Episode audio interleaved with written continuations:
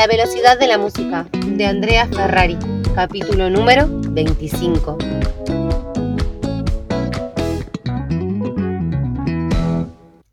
Se tomó un día para pensar y escribir el artículo.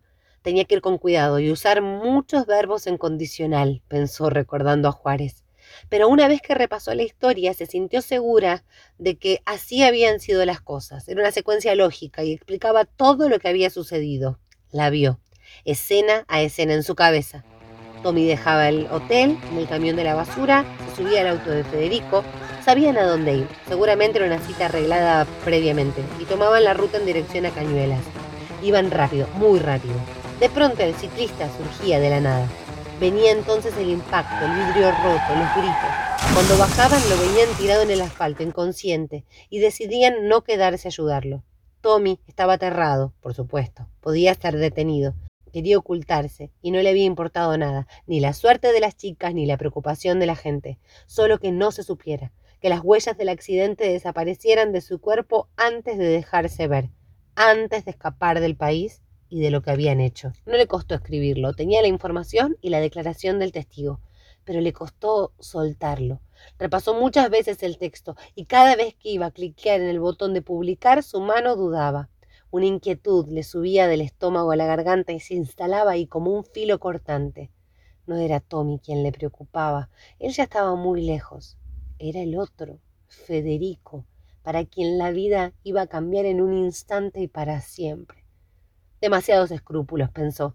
Esa era una frase de su papá. Demasiados escrúpulos complican el ejercicio del periodismo.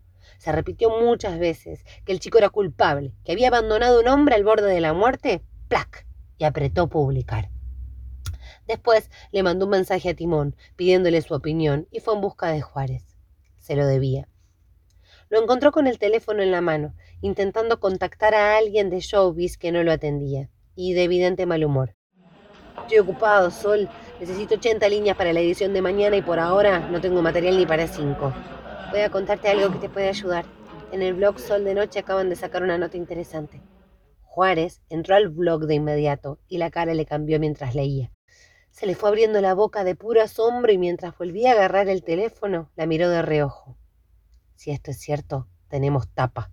Gracias, Solcito, muchas gracias. Se fue antes de que le pusiera la mano en el hombro. En su computadora esperaba un mensaje de Timón. Excelente artículo.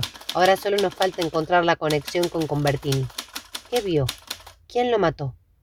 Por supuesto tenía razón, ese hilo de la trama aún permanecía oculto, pero ella estaba demasiado cansada para pensar en cómo encontrar la punta. Además intuía que en las horas siguientes la madeja se iba a desarmar sola. Pronto se supo que Federico Pereira tenía un Peugeot 205 azul a su nombre, que casualmente se encontraba en un taller para ser reparado, y que había llegado con la luneta delantera destrozada. Pero la noticia más impactante se conocería mucho más tarde. Sol se enteró por Juárez, que esa noche fue pura sonrisa.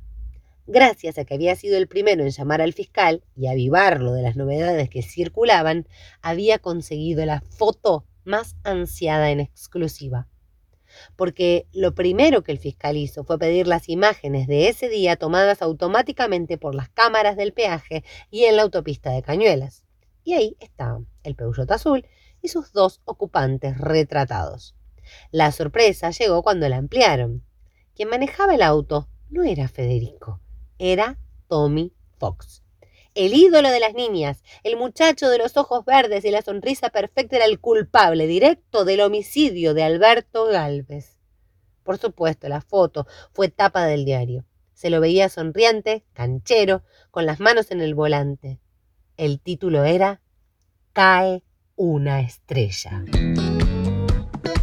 Horas más tarde, el club de fans envió un mail a todos sus socios anunciando su disolución. La estrella había caído del firmamento y nadie quería que lo golpearan sus pedazos.